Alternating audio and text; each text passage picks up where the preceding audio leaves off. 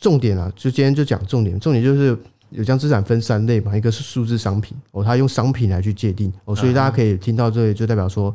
其实这法案其实倾向让 CFTC 哦来去作为主要的这个监管者。对，那 CFTV 作 CFTC 作为主要监管者，其实另外层面说，就是对圈子会比较友善的。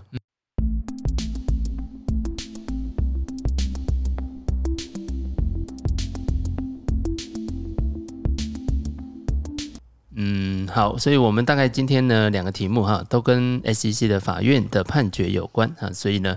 我们就来先来聊一下这个题目啊。先欢迎一下 Kenji。Hello，大家好。好，第一个题目其实就是灰度啊，灰度跟 SEC 的官司啊，已经缠讼这个好一段时间了哈。然后最近有一个啊判决出来，似乎呢这个币圈呢认为是灰度的一个胜利啊，所以呢在比特币的股价也啊的币价也出现了一些啊反应。那另外一个部分呢是 NFT 啊，NFT 的项目呢是第一次被 SEC 盯上了哈，被认为是一档这个没有注册的证券啊，所以呢，今天呢我们呃第一段的内容就会来聊聊这两件事情哈。好，那我先把整个这个灰度跟 SEC 的历史纠结哈，这个爱恨情仇呃，跟各位呢稍微报告一下。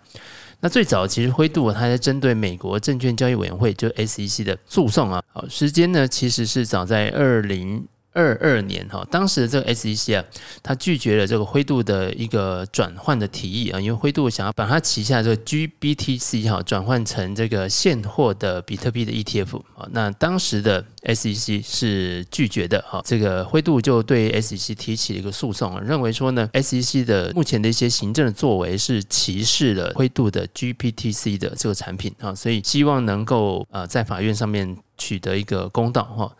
那最新的一个消息就是八月二十九号啊，在华盛顿特区的啊巡回上诉法院的法官的裁决当中裁定，SEC 那批准比特币期货 ETF 的决定，然后呢拒绝灰度将他这个旗下的这个 GBTC 转换成现货的比特币 ETF 的决定是任意而且反复无常的。那这个呃判决。啊，被认为说是灰度的一个胜利。那灰度也在他公司的声明当中表示，呃，这样子的一个判决是对美国投资人来说是向前迈出了里程碑的一步。呃，新的这个判决啊，也是 SEC 呃最近一连串在法庭上的第二次重大的一个挫败啊。那前一次呢，就是有关这个 Ripple 在呃也是同样 Ripple 跟 SEC 的官司，那初步的这个裁决。呃，也是认为呢，这个 Ripple Labs 它的这个 XRP 这个代币啊，向公众出售的时候啊，不属于证券。好，那比特币啊，在这个消息的机制之下，在昨天的一个晚上，呃的这个二十四小时之内的涨幅啊，目前看到是六个百分点左右。好，所以呢，这个币价呢，也顺利的这个突破了两万七千块的美金。灰度跟 SEC 的官司啊，主要集中在几个问题啊。第一个就是说呢，这个基金经理人是不是可以提供现货的比特币的 ETF 来让散户投资人了解比特币的即时的价格？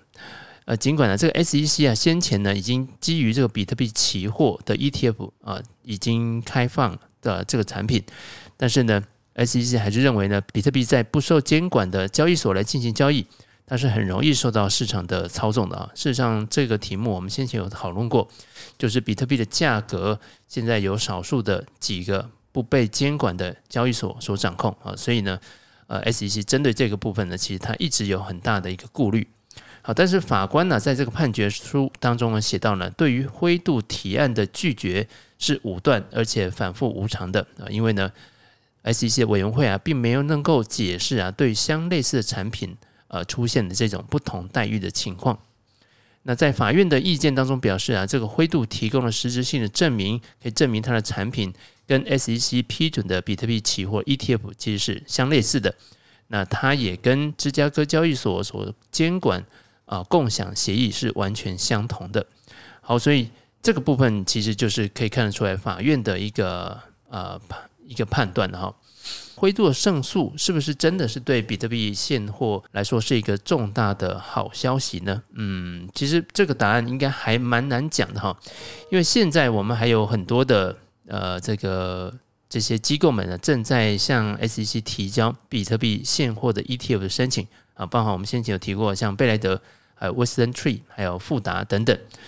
那根据这个法院的判决呢，呃，如果 SEC 啊是不允许这些产品上市，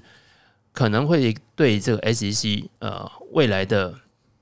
整个这个行政作为呢，还产生了更大一个挑战。所以可能 SEC 后面啊会有几个可能的动作啊。第一个呢，就是他尽快的批准全部或部分的九个现货的比特币的 ETF 申请。那这个 SEC 啊可能会同意法院的裁决，那同时呢来发布新的命令来允许灰度的 ETF 上市。然后继续呃成为这个 ETF 的一部分，或者是呢，在法律允许的情况下啊，就继续拖延哈。呃，大家知知道啊，他从呃这个这机构们提出申请，一直到 SEC 正式拒绝，其实有蛮长一段时间。那第一个提出申请的是 ARK 方舟，它的申请的日期啊是五月十五号。所以呢，SEC 最多有两百四十天的时间呢，可以决定呢，它是要批准还是拒绝。那这个这个时间呢，截止日期就会是二零二四年的一月十号。所以呢，看起来如果要拖的话，哈，哎，那大家都还有的拖哈，就最早的一个案子，方舟都要拖到二零二四年的一月十号了。那第三个选择呢，就是继续提出申请不予批准的新的理由，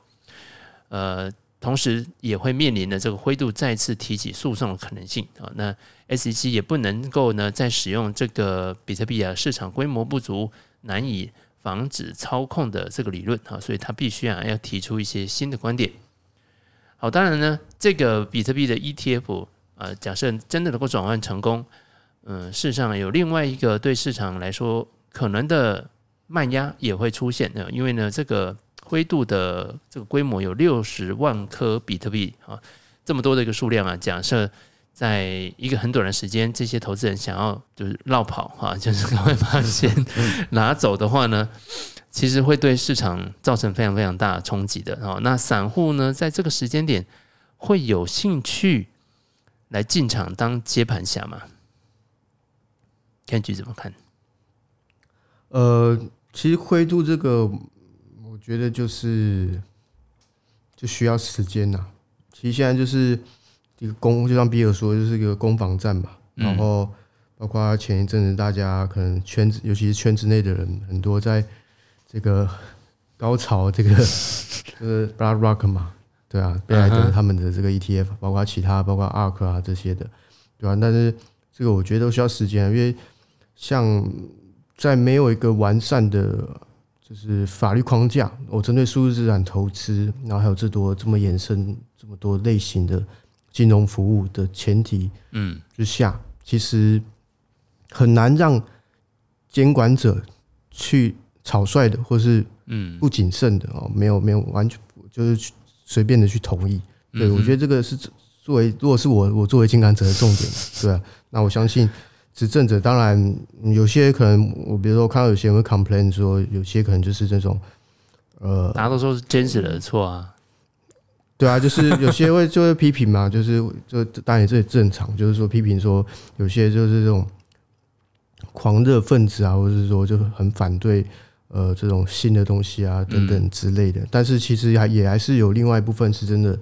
呃积极再去拥抱。就是这种新的数字金融哦，做新的这种金融服务的，嗯，对，所以灰度这个其实就是我觉得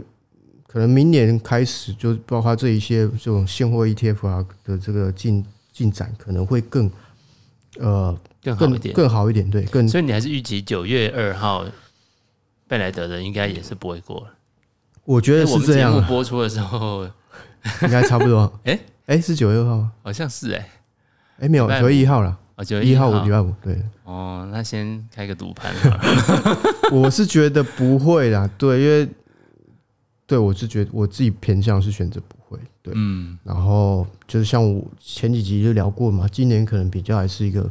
震荡行情。然后如果大家都是按照消息去投资的话，其实就是风险是比较大的。嗯。因为就说白了，就是很容易被操操纵了，很容易被影响。就是大家不要太 FOMO。反而就像我们之前讲，就是呃，宁愿等到诶就利空啊，或者说有真的大幅度下跌的时候，你你去投入，哦，这可能是最好的选择。嗯，对。但在反过头来说，就是这个灰度，这个其实灰度基因它就是一个很特别的存在，然后它也算是也是最也将近是最大的台面上最大的持有者了。嗯，对啊，就是有六十几万颗吧，如果没记错的话。对，然后然后它本身就是提供一个合法的。投资渠道嘛，嗯，对，因为因为很多是不合法，当时是不不不能直接，尤其是机构投资人是没有办法直接买这个比特币的。对，所以他等于说，其实他的用户就他投资的，其实多数来自来自机构了。所以其实观察灰度的这个，比如说折溢价状况，其实也是一个呃参考指标，可以让你知道就是机构们的想法。最近的折价开始是有一些收敛的状况。对，最最近折价其实应该说这一两三个月。一直在收敛中，哦，那那我自己觉就直观的想法就是，等于说有机构开始入场了嘛，嗯嗯，对啊，我自己觉得是这样啊，但我但我没有我没有去查核，对，所以所以因为从通过折价就收敛，其实就很明显就是有有买盘买，就是来去参与这样的一个市场。哎，我们还是跟听众朋友再科普一下，原本这个灰度基金呢。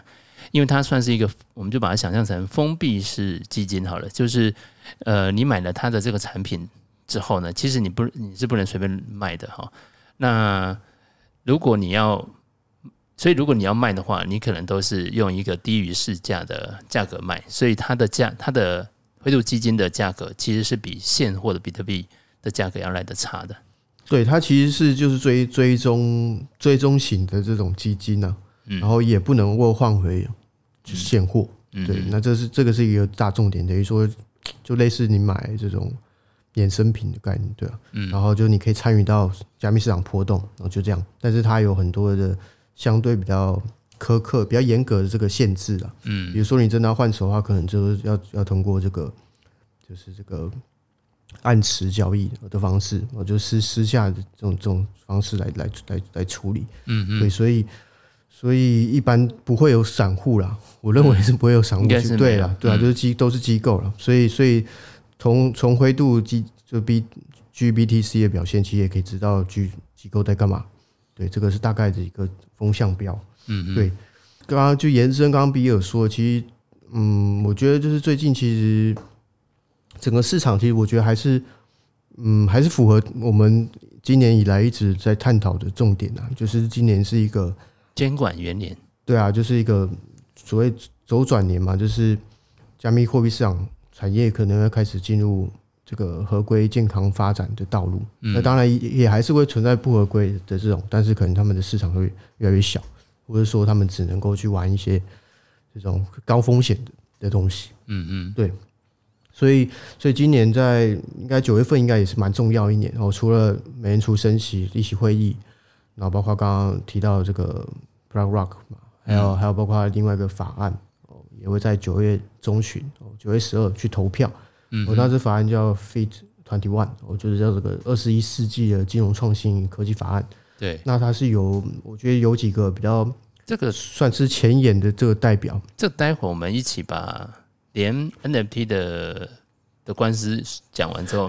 可 以可以，这两件事情。其实为什么会有这个法案出现，也就是因为 SEC 它到底是不是管太多还是管太少这件事情，让不是只有一般的投资人，连让美国的议员们其实都感到非常头痛哈，因为大概每一个议员他背后呃可能有代表一些嗯势力的哈，那这个就在政治圈上面有一些角逐，所以我们还是可以继续再看一下，因为确实 SEC 的动作非常非常多哈。呃，除了刚刚讲到灰度，它是这个地方算是暂时的一个挫败。那事实上，它对于加密货币呃各个产品的监控啊的力道并没有缩减哈。我们可以看到，它最近呢针对 NFT 啊，它是第一次出现指控呢，这个 NFT 是没有注册的证券啊。基本上现在 SEC 是不是看他手上拿着锤子，所以他看到什么都像看起来像钉子。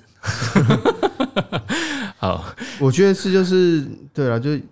可能是有人去那个，就消费者受伤嘛，嗯哼，对，然后去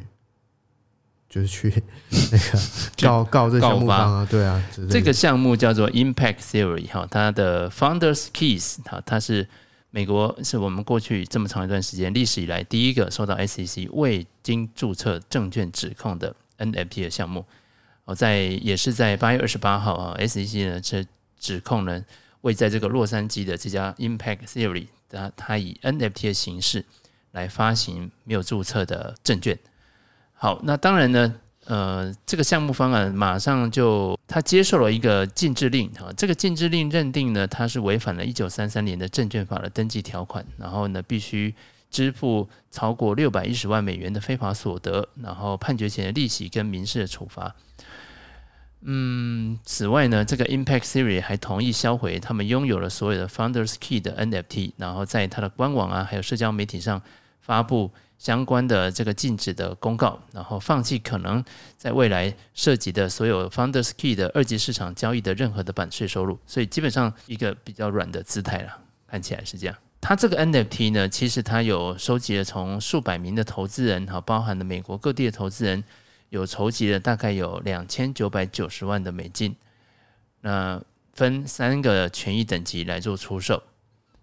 好，然后上面这些宣传呢、都有宣传到一个重点，就是说呢，诶，认为呢，这个购买 Founders NFT，诶，它可能假设呢，呃，未来这公司啊，这个项目营运不错哈，那投资人购买 Founders Key 啊，是有可能会获利的。特别是呢，这个 Impact Theory 啊，特别强调呢，这个公司正在打造一个下一个迪士尼啊，如果成功的话，将会给这个 Founders Key 这个 NFT 的购买者带来巨大的价值。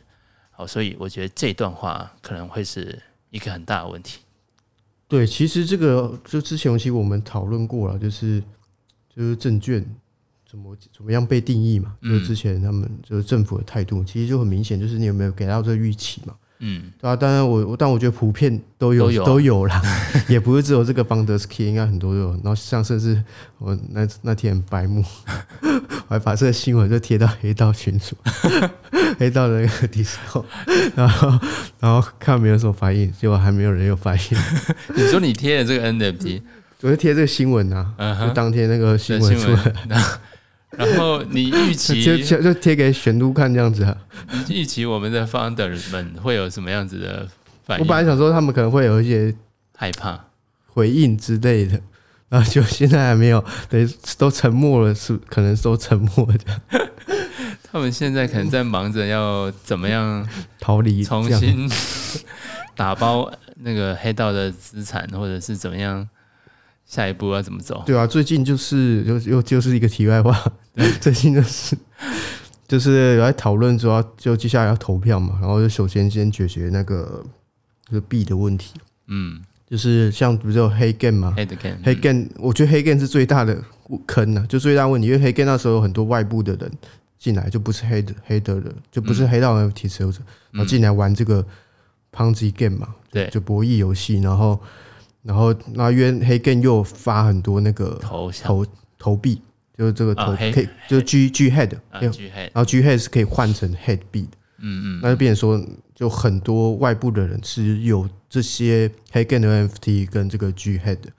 那现在就是要怎么样处理这些人？因为这些人他也会 complain 说啊，我有参加黑 game 啊，嗯，对啊，就是怎么样去背人，他也要分一些，对啊，他也要分享这个黑道的资产啊之类的，就这样。那所以，所以最近就是要统，就是可能要变成是把，就是让大家去，那想要弄个弄个网网简单网站，然后让这些人先去提领，因为很多好像有七成的人是没有提领的，嗯，就他有质押、有升息、嗯，有升币，但这些币都没有被提，嗯，所以所以现在就等于说，可能接下来是让大家先去提这个 G G Head，然后再把 G Head 干嘛？G Head 再换成那个 Head 币，然后这些 Head 币再去把它。就把我们那个词嘛，就之前说那个碎片化词，把它解放出来，解放出来这样。对，所以是现在。所以你故意贴那个的意思是说，你要叫他们小心一下，不要自己变成那个证券的意思吗？没有啊，就就就有点白目。没有，就是想这样，因为我觉得就就就很浪费时间。就这个，就其实这个这这些事情其实是可以处理，只是一直啊，就一直一来一回啊，然后嗯。就效率非常差，嗯，然后就就死在那边啊。道道的效率就是这么差。对啊，然后像最近，呃，前天哎，昨天吧，还前天，嗯，就就我之前有参与这个 MatrixDAO，他们哦 也开会了，终于终于开，应该时隔一一年多吧，对，没有记错啊，在 Benson 出事之后，对，嗯，然后我也是真的觉得很很扯，就一年多，然后才开了第一次会，然后才决，然后就在讨论说要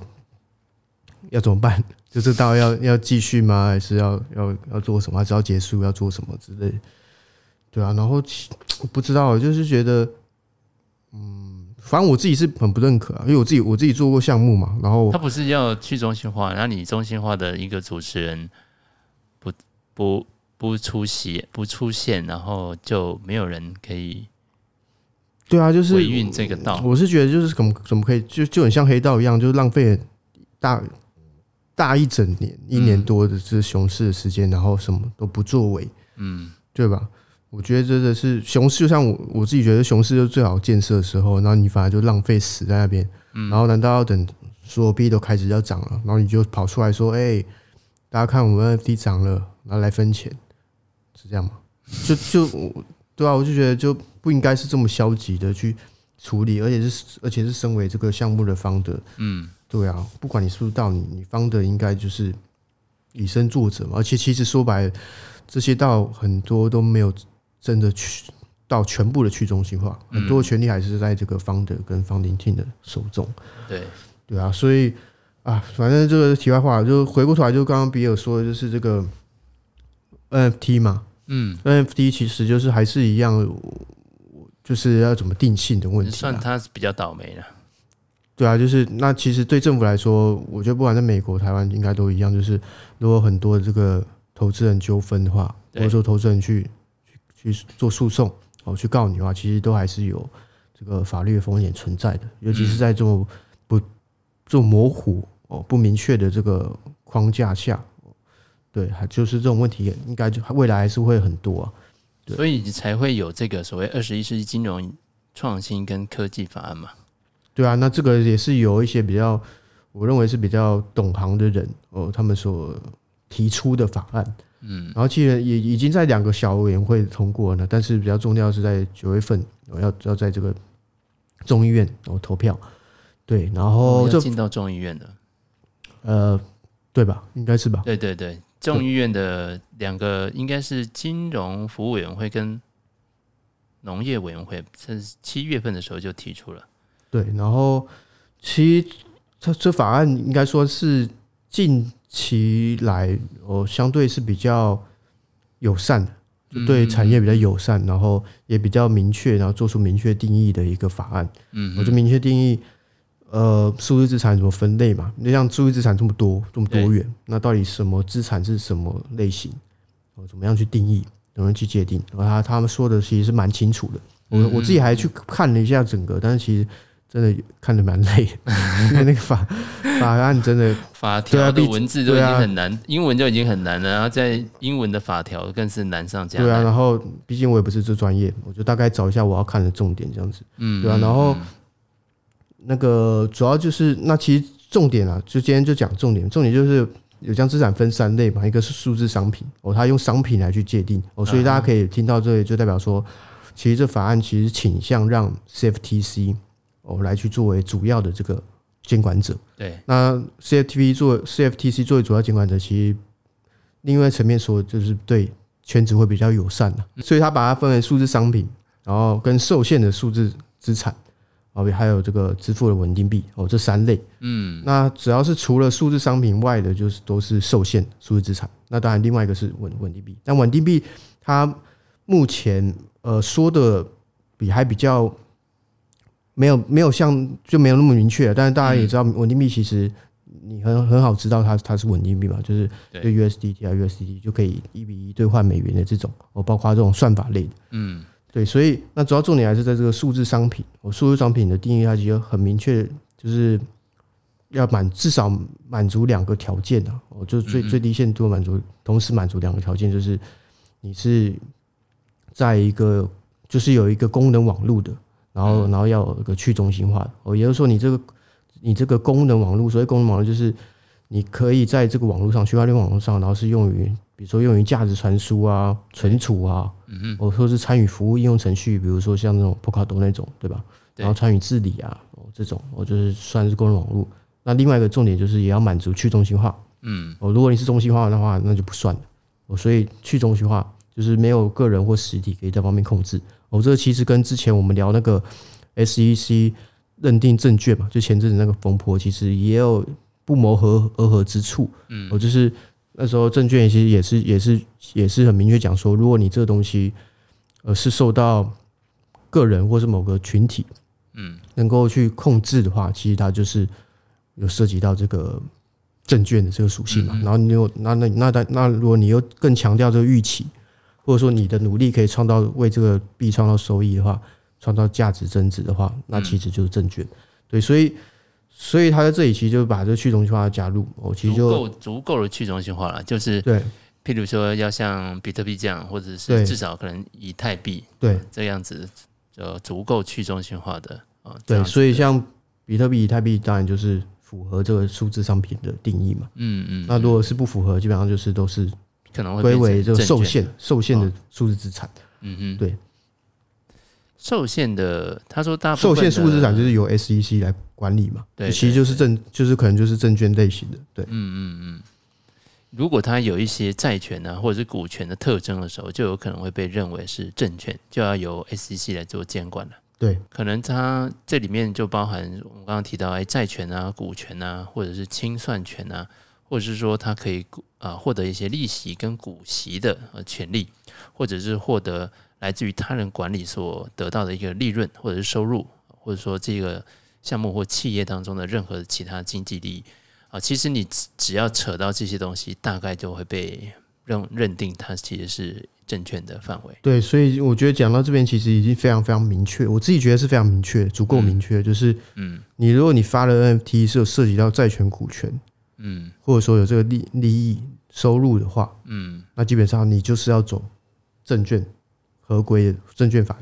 这条路，哦，你就是要走 maybe 走 STO 等等，或者或是做一些合规解决方案，比如说像 PlayEstate 他们做的这种方式，或是或是一些 RWA 美债资产这种，对。对。那如果你你你没有办法做到，那你就不要不要有那些性质，然后你你就可以往这个。数字商品那一块走，对，那当然前提是，哎，假设你你即便哎，比如说你假设你有，因为很多我知道有很多多元嘛，尤其 NFT 其实相对是比较难，比较 token 比较难，因为我们现在在讲的就前面讲的这个法案，它其实是主要涉及到 token 就代币，一般代币还没有讲到 NFT，但如果你是 NFT 的话，其实就更复杂，因为 NFT 它可能同时有好多赋能的，对吧？可以是会员证，可以是呃什么装备。对，头像，然后又可以赚钱之类的，对，所以就很复杂。所以，那你如果是在这样前提下，假设你的 token 是 maybe 有一点股权、债权，或者是有这个收益的这种东西，但你就要看你能不能满足上述就前面数字商品那两个条条件。嗯，如果你这个就让我想到像 Uniswap，他当时发那个 Uni，它它是一个治理代币，然后。当时就一直有这个 holder 们一直在说，我为什么只有 LP 的持有者他在透过这个交易池子啊挖矿，他能够赚到钱啊？为什么持有 Uni 这个代币人都没有分到任何的好处？对啊，这也是 Uni 其实他们知道这个很危险的，对，就不要不要去踩这个。边边界嘛，嗯，对啊，所以其实那因为像 Uni 也是在美国团队，其实美国团队都会比较谨慎呐，多数都是这样，就是嗯，他不会去要去踩这个对啊，那你看现在就很清楚了，因为他如果当时有真的分分润好了，就是整个项目的这个利润有分的话，不管是各种形式，其实它都很有都会变得相对，对，因为要么因为他没有做到去中心化，对吧？它它去中心化没有达成的话，其实就。就就可能就就就直接是证券，嗯，对，除非你能像以太币，对吧？嗯，以太币质押有有收益啊，但是嗯，它足够去中心化，所以它就是它可以变成是数字商品，嗯，对，所以其实讲到这边，其实这个法案已经我觉得也是蛮明确的，然后可能接下来可能 maybe 其他呃国家也就也会跟进，往我们这个方向去去走，对。嗯，稳定币还有一个他说呢，这个发行。有一个比较严格的要求哈，它必须是由联邦州存款机构来发行，然后受联邦跟州的这个监管机构的监管，而且发行人需要维持百分之百的这个优质资产，可能包含像美元现金啊，或者是这个政府公债啊这样子的储备，然后公开披露啊支持稳定币的这个储备资产以及它的价值，然后同时呢，这个算法稳定币啊，它会是受到 CFTC 的监管，所以。对于稳定币的监管也算是更加的明确。对，没错。所以其实就是啊，它就是我觉得这法案，我认为应该有机会通过啦。对啊，然后然后对产业带来就是绝对是正面的影响。当然一定不会。因此币就涨了，所以大家不要太疯魔。如果呃，比如说到时候，到时候肯定会有圈子就，就说不定是跌的。对啊，就是有些人就是看消息就就拿出来就就嗨，然后然后然后就就进去嘛，嗯，然后可能就就是就套住了之类的。当然这整因为它是一个长远的、比较长远的一个影响啊，那对对业者来说一定是好有好处了。就你知道你要，业者接下来，因为他就要开始调整他的业务路线了。对、哦，可能包含他对公开的这个行销文件等等，他可能都做一些调整，所以就不会那么，就以后就再也没有人敢讲说，哎、欸，买我们我们的那个以后利利润会有多大，会有多好的一个股价上涨的空间呢？对啊，因为就像在传统金融也不会这样讲，对吧？传统金融卖基金卖什么？也不会去很多警语，对啊，就不会 不会说买了就赚这样，对。啊，只要是私下当然会会可以这样说，但公开一定是不可能这样说的，对，嗯嗯嗯，不像之前不是，我记得有一起聊 AI，然后就听那个投顾不是说什么 AI 没有天花板，而且我现在 AI 在哪，就甚至害人呐，然后到时候可能当下，比如比如说开车的听众，嗯，听那个电台，然后就。隔天就去买，然后就买在高点。买药跟买药差不多啊。对啊，就是 就很多坏人，所以思成真的要注意。要在你现在不讲红信朋友，你直接把名字叫。哦，对，不好意思，红信朋友，我错了。好，对，然后 crypto 最近其实，嗯，其实就比较没什么太多的，当然也持续在发展啊。比如像像我今天看到，呃。说法案，比如像法法案的话，包括美国最近一一直还是持续对币安在在进行一系列这个这个法律的行动嘛，然后包括最近有我看到好像在这礼拜就礼拜一吧，礼拜一好像那个好像又有一个 类似起诉书被封装起来，有个行动法法律行动，然后是被封装起来，就是就是不公开的，准备要是对币安的。对，然后所以等于其实也暗示，可能司法机构正在持续的调查币安的这些 maybe 可疑的行为，嗯、对，非疑似非法的行为。币安是已经整个都跑到巴拿马去了吗？嗯，我不确定的。好，其实现在看起来就是跟技术的的这个资讯，目前看起来是比较少了哈。但是有一些花花新闻是蛮多的哈。对啊，然后对啊，OnlyFans 啊，对。OnlyFans 是从那个 Friendtake 出来，但是 Friendtake 我就觉得蛮无聊，就是看比尔要不要分享了。OnlyFans 不就是就是网黄吗？就打对啊，就就对啊，就是这种粉丝经济的那个嘛。对啊，而且他就公布了他的财报，他的财报相当不错哈。那呃，也同时被发现说，哎，他账面价值在去年年底的时候有九千颗以太币。对。不知道哪里来的，不知道哪里来，可能是不是打赏自己买？打赏还可以发那个嘛，以太发以太币嘛？对，然后确定。然后实这可以简单介绍，但是大家就不要，我是觉得不要去碰了，因为 Friendtake 它算是 copy 很久以前，应该是一一七年还是我忘记一七年那时候有美国有个很红的社交项目，去中心化社交项目，这种类似 SocialFi 的项目。叫叫 Diesel 嘛，然后后来改名了，然后改改名叫什么 B Cloud，对，然后其实就是他就是将这个名人的声誉，哦，就你的名声、你的影响力做代币化，嗯，对，然后让让粉丝可以去买买你的这个名人币啊之类的。那 Friendtake 其实类似概念，类似概念，当然当然做法不同，但是但是概念是一样的。嗯、那就等于说你买了比尔 share，你就可以在跟比尔做一一对一的对话。嗯、对，只要做对话而已，还不能干嘛？对，就是对话。比如说，你可以，比如说你有伊朗马斯的代币，当然伊朗马斯没有登录啊，那个是你你必须要主动登录，就名人要自己去登录，然后你才能够开启。对，然后然后那个 share 就是它也有个上限，因为它的那个价格，就是 share 的价格，它其实是设定好，就是就系统设定好，对，就是它是有个这是有个曲线，有个 bonding bonding curve，就是你你的发行量越多，其实你那个价格。是越高越贵的，几对，所以急速的这个往上走。对，所以一般如果你你的 share 有到两百以上，基本上你的一个 share 可能就是至少是两以太、三以太以上了，所以很贵，所以是非常贵。所以一般可能发展到两百多人的这个 share 就差不多就是顶了，因为再上去可能就四以太、八以太，这怎么可能？怎么可能有人买？嗯，就比较比较难的，在现在的情况。对，那那这是这个是在八月。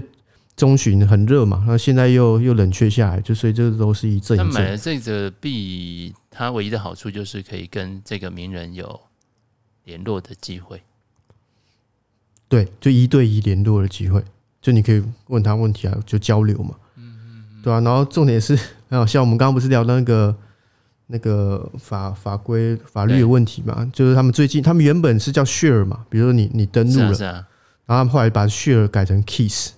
有想避想要避讳那个嘛，就避免说你是证券，因为像我刚刚讲，就 B 手就是那个 D 手，就之前那个平台，就是因为它有一些法律的争议，所以后来就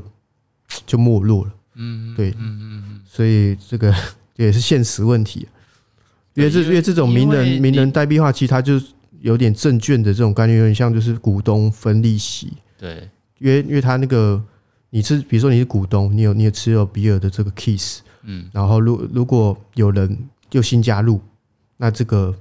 这个什么董事长，我比如比尔董事长，他就可以获得五趴的这个手交易手续费，这样就他会抽十，他有十趴的税啊，嗯，五趴是给到团队，然后五趴是给到这个董事长，嗯，就老板这样子。对，越来越越多人加入的话，这个名人他会拿到越多。对啊，就有人一直有人一直一直买卖嘛，他就越来拿越来越多，对。然后像团队那时候刚上上线没几天，就就进账了快一百万美金的收入的税的收入。对，那是有哪一些名人在上面呢？都是一些 Twitter 的，就可能大家平日熟悉的应该都不认识啊，都是一些 Twitter Twitter 的名人。OK，比如说可能大家比较熟悉就是这种朱硕吧，可能大家比较比较听过朱硕，就是之前那个呃那个什么倒闭的那个叫什么？就这诶，三箭资本吗？啊，对对对对对，三箭资本吧。嗯，对，应该是对，没记错，就三就是他之前的三箭创办人。对，嗯，他诶，他现在还在外面逍遥。对啊，他之前他之前不是在香港搞一个那个投资一个那个那个那个破就破产资产的那个平台嘛？哦，原本说要去做 FTX 的。对，然后他他他有在上面，他有在这个 Frontend，还有一些就是其其实都是推特的这种国外的名人，嗯，中文的比较少，对，嗯。然后最近传统金融，接下来就是传统金融部分，其实就是也是如我们预期啊，就最近市场就是会会会有一些这种轧空的现象嘛，然后然后最近美元跟美债有稍微下来，美债收益率跟美元有稍微下来，嗯，但是。也是要注意，可能随时会再反反弹上去。这个是大家可以持续去观观察。那礼拜二的时候发布的呃就业的这个数字啊，发现啊空缺人数啊，就是呃厂商企业开出来的职位空缺数量是第一次是低于九百万个啊，所以原本它这个是一个就业市场开始冷变变冷的一个坏消息啊，但是反而在礼拜二的美股呢。造成了美股的大涨，可能大家就觉得说，哦，那个就业市场快要冷下来了，所以联准会的动作是不是会比较慢一点点？哦，可能我们这些节目在播的时候，当天晚上大家还可以看到呃非农的数据了，所以接下来应该就是大家关注啊、这个就业市场会不会有嗯逐渐降温的一个现象？对，就是 job job 这个。呃，数据其实我是觉得没有太重要，但是也是一个现象了。就是最近就已经算连三个月掉下来了嘛，就空缺。那其实掉下来不不代表好事哦，其实是我觉得就是它是一个暗就警示啊，因为其实掉下来是由于这个那个什么。就是，就其实 job 它有三个嘛，就薪职缺、雇聘跟那个离职、自愿离职。嗯，那其实主要是由这个 hirings，就是公司的这个新职缺的数量哦比预期更低了。嗯，然后另外一个是这个是什么？自愿离职的这个数字也比预期更低了。那这两个第一期都代表的就是大家对未来是比较谨慎。不不对，有点谨慎，不看好的，对，就比较对，比较谨慎啊。说好听一点，就比较谨慎。对，因为其实就是如果公司不开职缺，代表说对对未来发展可能就是有预期到，可能不会这么好嘛。嗯，那那自愿离职也是一样。如果你今天愿意离职，你就是认为你很有信心，机会找到更好的工作。嗯，那你都不愿意离开，代表 大家觉得是比较悲观的。所以这这已经算是应该是要景气要冷下来了，但。但股市却相反的反应了。对啊，所以这个也是我们一直提到，就是大家要谨慎嘛。那像像最近，呃，通膨数据也是还有迹象会一直在回升的。嗯，对，嗯，所以大家还是要谨慎而行。对，嗯，我觉得就是能够找到有，比如说摸到季线啊，真的是比较叠穿季线啊。的这种价钱再回来减可能会比较好，那尽可能都不要去追高了。那就今天就先到这里了。好，好，那谢谢大家，跟听众朋友说再见。好，拜拜，拜拜，拜拜。